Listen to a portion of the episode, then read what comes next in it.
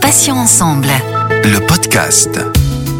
Bonjour à tous et à toutes, soyez les bienvenus. Céline avec vous sur Patients Ensemble nous recevons des associations, des malades ou anciens malades, des experts ou encore des professionnels de santé. Aujourd'hui, j'ai invité Muriel qui est atteinte de la PAF, la polypose adénomateuse familiale.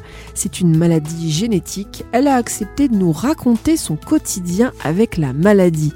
Muriel, bonjour, bienvenue et merci d'avoir accepté de témoigner pour Patients Ensemble. Oui, mais bonjour Céline et merci ben, de, de m'interviewer. Alors tout d'abord, euh, première chose, Muriel, est-ce que vous pouvez nous expliquer ce qu'est la PAF exactement. Ben, Comme vous l'avez dit, donc en fait, euh, c'est une polypose adénomateuse familiale, donc euh, ben, c'est génétique, je l'ai de, du côté de ma maman, et donc ben, c'est des polypes qui prolifèrent au niveau des intestins, et si on ne soigne pas, ça peut devenir cancérigène. Quand est-ce qu'on vous a diagnostiqué la maladie? Alors je vais avoir 8 ans à peu près. ma grand-mère, elle l'avait, mais en fait c'était caché, et est tombée malade, et donc toute la famille a dû faire des examens, et donc ben, à 8 ans, on m'a dit que j'avais la maladie et qu'il faudrait faire des examens régulièrement. Muriel, vous avez été opérée dans les années 90 par célioscopie.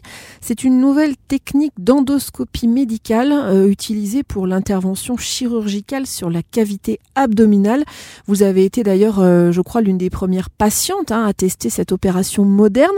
Quels ont été les bénéfices de cette intervention, Muriel? Euh, Oui, donc oui, j'étais une première. Euh, ça m'a vraiment. en fait, je savais pas avant l'opération. Mon opération, en final, ça s'appelle une colectomie totale avec anastomose et donc euh, ce qui veut dire qu'on m'a tout le gros côlon et euh, une partie du rectum et donc on m'a dû en même temps me poser une stomie que j'ai eu pendant quelques temps. Logiquement, on m'avait dit j'aurais une cicatrice qui serait du nombril euh, qui descendrait donc jusqu'au bas du pubis. Et au final, je me suis réveillée et la première chose, comme c'était un truc qui me stressait, j'ai regardé la cicatrice et là je me suis fait mais j'ai pas de cicatrice. Et en fait, le chirurgien m'a fait ici. Et au final, le bénéfice c'est que j'ai eu une cicatrice comme une sorte de césarienne en fait. Ce qui fait qu'au niveau esthétique, ça soyait beaucoup moins. C'était quand même quand on a 14 ans, quand on se fait opérer de ça, c'est ça compte beaucoup.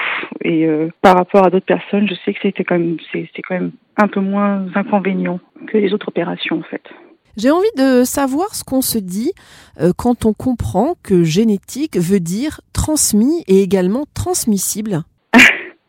Euh, ben donc en fait on comprend que euh, c'est pas donc nos parents nous l'ont transmis, mais que ben, notre propre mère l'a eu par euh, sa propre mère. Et puis donc on se rend compte qu'en fait euh, c'était su depuis longtemps au-dessus d'elle. Et puis sauf que ben, c'est un peu le seul cri polichinelle, on parle on n'en parle pas trop. Puis c'est quand ça devient grave. Et ben qu'on apprend qu'en fait on a ça. Et puis ben, après on apprend aussi qu'en plus de l'avoir eu, on va la donner il y a une chance sur deux qu'on la donne à nos enfants. Donc le coup à digérer, bon, mais après bon on vit avec, mais c'est vrai que sur le coup, euh, on se dit pourquoi nous? Qu'est-ce qu'on a fait? Muriel, vous êtes l'aînée de, de, la fratrie et vous avez vu vos deux petites sœurs être diagnostiquées euh, après vous. Euh, comment est-ce que vous avez vécu ces moments-là? Bah, euh, celle-là qui est juste après moi, en fait, on a été diagnostiqués en même temps. Donc, bon, voilà. Je me suis fait, bon, bah, on est deux. Et la petite dernière, elle est arrivée plus tard. Donc, bon, on savait qu'il y avait une chance sur deux qu'elle donc bon voilà. Et euh, bah, ce que je me fais en fait, euh, c'est que je sais que euh, moi j'ai eu des, j'ai subi des trucs au niveau de l'opération par exemple, moi, j'ai une stomie euh, à mon opération, donc une poche où ben, il y avait mes matières qui étaient Ça a été très très dur. En plus, mon corps l'a rejeté et tout. Été très malade pendant pas mal de temps. J'ai été beaucoup d'hospitalisation. Et donc, euh, ben, mes deux sœurs, en fait, n'ont pas eu ça parce que les chirurgiens l'ont dit. En fait, ils ont vu que ça avait été plus négatif au final. Donc, en fait, moi, je me dis qu'au final, ben, j'étais la première à avoir cette opération et tout dans ma famille. Et ça a donné des bons bénéfices. Moi, ça a été bien pour mes sœurs, en fait. Elles ont eu, elles ont moins subi que moi ce que j'ai subi. Donc, à côté, en fait, je me dis, bon, ben, tant pis eu ça, mais ça a fait du bien pour tes sœurs, elles n'ont pas eu la même chose. Muriel, aujourd'hui, vous vivez avec des adhérences internes qui vous font euh, énormément souffrir et qui vous bloquent dans votre vie de femme. D'ailleurs, est-ce que vous pouvez nous expliquer ce que sont euh, les adhérences? Et puis ensuite, quelle est l'incidence peut-être sur votre couple, euh, votre compagnon, vos projets de vie personnels? Donc en fait, des adhérences, euh, c'est euh, du tissu cicatriciel en fait. Comme j'ai, ils ont beaucoup touché à l'intérieur, et bien les tissus se sont alors mastiqués, ça devient un peu comme des racines en fait au niveau des cicatrices qui se font, et puis ça s'accroche aux parois un peu partout, et puis ben, ça tire, ça fait très mal. Et puis ben, moi j'ai grandi en fait, euh, comme j'avais 14 ans la prévention, j'ai grandi avec ces douleurs-là et donc je disais rien C'était des douleurs j'avais habituelles et je disais rien. Et puis il y a un moment où que bah, il y a eu un point de rupture et là les douleurs n'étaient plus du tout supportables. Et donc bah, au final, bah, il a fallu passer à des traitements et tout ça. Et après l'incidence, il y a, des inconvénients, euh, des, donc les douleurs, euh, qui font qu'il faut on est obligé d'adapter au jour le jour, le quotidien. Mais autrement, euh, mon conjoint accompagnant, que j'ai de la chance, il est adorable. Et il comprend très bien, et donc euh, voilà, je l'ai, là il est là pour m'aider, et puis il comprend. Voilà, si on doit avoir un truc qu'on doit annuler, tout ça au dernier moment, il, il m'aide quand j'ai mal, et donc donc voilà. Et puis bon, les projets de vie, par contre, bah, ben, pendant quelques temps, on met sur pause ou qu'on se dit qu'on va attendre. Et puis bon, ben, après au final, euh, on apprend à vivre avec. Voilà, on, vit, on, on apprend, on sait voilà, quand on se sent bien, on, on, fait des projets. Et puis quand je me sens pas bien, bon, bah, là, on se met un petit peu en pause. Et puis ben, voilà. Muriel, quel traitement suivez-vous? Euh, Il me semble que vous avez des patchs à la morphine, un traitement encore peu connu.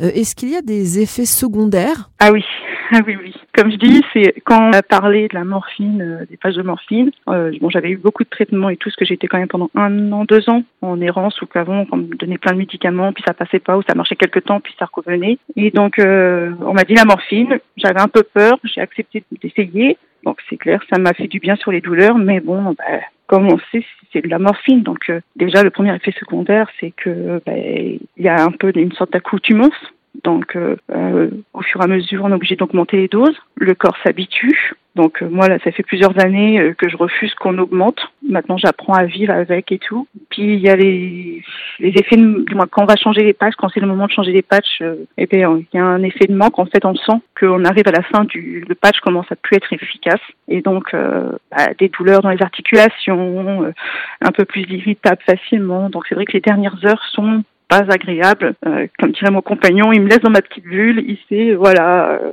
voilà, on démarre au quart de tour ou on s'énerve facilement, c'est juste les, les, deux, trois dernières heures qui sont vraiment pas agréables. Voilà. J'aurais su, après je me dis, en même temps, ça m'a calmé mes douleurs, ça me fait du bien, mais en même temps, euh, si on m'aurait dit, voilà, que c'était pas un truc que, que le corps assimilait et tout, je sais pas, moi j'aurais peut-être réfléchi. Alors les médecins et la recherche vous laissent-ils peut-être entrevoir, Muriel, un espoir d'une quelconque amélioration de vos douleurs, voire euh, pourquoi pas leur euh, disparition progressive?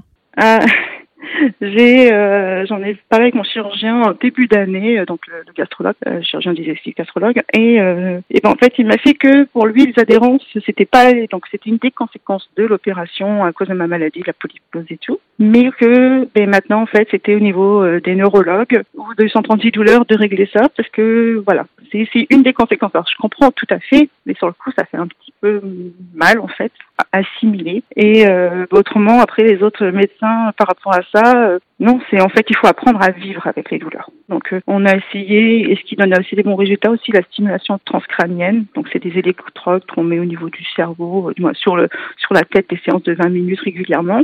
Ça avait donné des bons résultats. Autrement, on m'a aussi parlé de mettre une pompe à morphine dans mon corps et tout. C'est des trucs que je veux pas. Je veux plus qu'on m'opère. Donc en fait maintenant je suis dans le truc faut que j'apprenne à vivre avec mes douleurs. Voilà et c'est ce que je c'est ce que je fais. Je, je, me dis voilà, maintenant on vivra, on verra ce qui ce qui viendra, mais euh, voilà. Avant j'étais euh, faut, faut, que ça s'arrête, faut que ça redevienne comme avant, mais j'ai compris que ça pourra pas redevenir comme avant. Bon après la, la, la, la médecine avance, donc on verra ce que ça donnera. Est-ce que le dépistage précoce euh, peut être utile dans le cas de la PAF? Ou alors Muriel, est-ce que euh, la détecter en amont n'a pas de réel avantage? Si, je pense que c'est bien c'est très bien. Euh, avec mon compagnon, on a on a voulu avoir un enfant. Euh, au final, bon, comme avec mes patchs de morphine, on savait qu'il y avait un risque pour ma grossesse et que le bébé après, si il naîtra, il sera pendant quelques jours en effet de manque et tout ça et tout. Donc on s'est dit, on va attendre soit qu'on diminue mes patchs ou quoi, ou on les arrête. Donc on s'était dit on va attendre à ce moment-là. Mais on avait fait les démarches au niveau génétique et tout ça et tout avec les généticiens et tout pour faire le dépistage. Parce que je trouve que c'est quand même mieux moi, j'aurais préféré ne pas l'avoir. Après, je l'ai. J'en veux pas à mes parents, loin ma mère. Voilà, je sais qu'elle, elle a subi aussi. Mais je trouve que c'est mieux. Après, euh, je me dis qu'il y a d'autres maladies graves qui sont peut-être euh, importantes à détecter. Mais euh, celle-là, en fait, voilà, je, je, suis un peu ambiguë parce qu'au final, je l'ai vécu. Je voudrais pas revivre ce que j'ai vécu. Mais quand je vois mes autres sœurs qui ont eu moins de problèmes, je me dis elles ont une opération et depuis elles ont une vie euh, assez agréable. Donc euh, voilà, je suis un peu ambiguë. Mais je trouve d'un côté en même temps que c'est quand même bien le dépistage. Est-ce que la, la PAF est un frein à toute activité professionnelle, Muriel, ou alors pas tant que ça? Non, non pas tellement. C'est euh, alors la PAF en elle-même, non. C'est faut adapter par contre parce que on a un transit qui est beaucoup plus rapide. Euh, on a un transit qui est pas silencieux. Hein, on a beaucoup de bruit, de, gaz, de gargouillis, tout ça et tout. Donc c'est pas c'est pas du tout agréable. On est toujours en train de vouloir un peu bouger histoire de les atténuer ou quoi. Et donc euh, bon, faut adapter. C'est vrai qu'on a besoin peut-être un peu plus de pause ou quoi. Ouais, mais ça empêche pas de travailler. Moi là, je travaille pas, mais c'est plus à cause des adhérences et euh, donc voilà qui m'empêche. Et puis avec la morphine et tout, et tout, j'ai travaillé avant d'avoir ces qui se devient intolérable au niveau des, adhérences. J'ai travaillé et voilà, faut adapter en fait. Il faut expliquer qu'on a besoin d'aller régulièrement ben, aux toilettes, que oui notre ventre fait du bruit et donc au début on cache, mais après qu'on arrive à leur on parle avec les collègues, bon ben ils comprennent et, et voilà. J'aimerais savoir quelles sont les précautions euh, que vous devez prendre au quotidien à cause de la maladie. Euh, je pense notamment à l'alimentation ou alors à d'autres euh, restrictions peut-être. Ah oui, l'alimentation. Euh... C'est un grand sujet. En, euh, en fait, faut éviter euh, tout ce qui est vraiment très fibreux, euh, gazeux, comme bah, les flageolets, les haricots secs, euh, voilà. Donc les tomates aussi ou les œufs. Donc voilà. Après, on apprend aussi, on sait ce qu'on tolère ou ce qu'on tolère vraiment moins, et donc on adapte. Il y a des certains trucs qu'on aime bien, mais qu'on sait que notre ventre ne tolère pas tellement. Bon, bah, j'en mange, et puis bah, le lendemain, je me dis bon, bah, ça sera plutôt hein, des pâtes, euh, pâtes jambon beurre pendant deux trois jours. voilà. Je fais des, des, petites exceptions parce que bon, bah, il y a toujours aussi quand même des moments voir les autres qui mangent des trucs que toi t'as pas envie, c'est un petit peu frustrant. Mais oui, l'alimentation, euh, c'est voilà. Après l'opération, on a justement, on a un régime euh, très strict et c'est très dur. Et puis après les autres restrictions, comme je disais, c'est comme pour le travail en fait. Euh, la force, on apprend à vivre avec. Au début, oui, c'est dur, c'est très embêtant, mais après, en fait, ça devient une habitude de vie au final. Donc euh, tout comme l'alimentation, euh, on sait, on sait ce qu'on va faire, euh, ou ce qu'on peut faire, ou après qu'est-ce qu'on doit faire si on a fait un tel ou tel truc. Donc voilà. Moi, avec le recul, je sais comment marche mon corps et voilà, des moments je me dis tiens, là, t'es un petit peu trop forcé et donc euh, bon, bah je sais que le lendemain ou deux trois jours après, euh, bah, je vais en payer les conséquences, mais bon. Alors même s'il y en a euh, beaucoup, quelle contrainte est la plus pénible à vivre pour vous, Muriel? La contrainte la plus pénible, ça serait euh, en fait à cause des adhérences au final, mais de pas pouvoir travailler en ce moment et de risque de perdre mon travail que j'adore de la fonction publique parce que justement on est en train de me mettre en pré-retraite en fait, en retraite pour invalidité.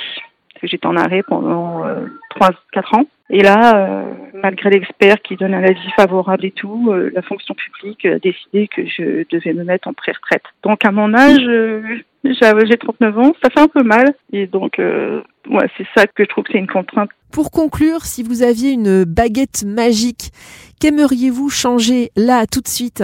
Euh, La première chose, c'est vraiment pouvoir continuer mon travail. J'adore mon travail, je suis adorée administratif à l'hôpital. Je me suis battue pour faire ce travail et voilà, moi je veux continuer de travailler à la fonction publique, mais bon voilà. Et autrement, deuxième chose, bah, pouvoir avoir un enfant au final. Je, je sais pas. Je, ouais, j'aimerais bien, j'aurais bien voulu, euh, comme j'ai dit, maintenant j'arrive à avoir 39 ans, je me dis est-ce que final, euh, je vais pouvoir avoir un enfant euh, avant l'âge fatidique? Et euh, autrement euh, éliminer carrément la maladie au final. C'est un peu utopique, mais euh, ouais, j'aimerais bien que dans la famille, plus personne ne l'ait dans notre famille. Et puis bon, après, tout le monde parle, mais voilà, que mes, mes, neveux, mes nièces, tout ça n'ait plus la maladie et qu'on puisse la stopper. Voilà que dans notre famille, il n'y ait plus cette maladie. Muriel, merci infiniment d'avoir accepté de participer à cet entretien. Je rappelle que vous êtes donc atteinte de PAF, une maladie génétique héréditaire. Bonne journée et à bientôt sur Patients Ensemble. Mais merci Céline et merci encore de m'avoir accordé ce temps de, de, parole. Merci à tous, chers auditeurs et auditrices, pour votre fidélité. On va se donner rendez-vous mardi pour un nouveau podcast avec un nouvel invité et bien sûr nous aborderons ensemble un nouveau thème. Retrouvez nos podcasts deux fois par semaine, mardi et jeudi, en ligne dès 9h sur patient au pluriel passion-ensemble.fr, mais également sur les plateformes de téléchargement Spotify, Ocha, Deezer, Apple ou encore Google Podcast.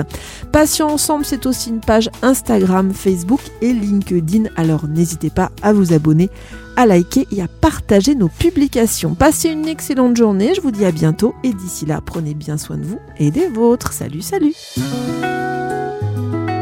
Passions ensemble. Le podcast.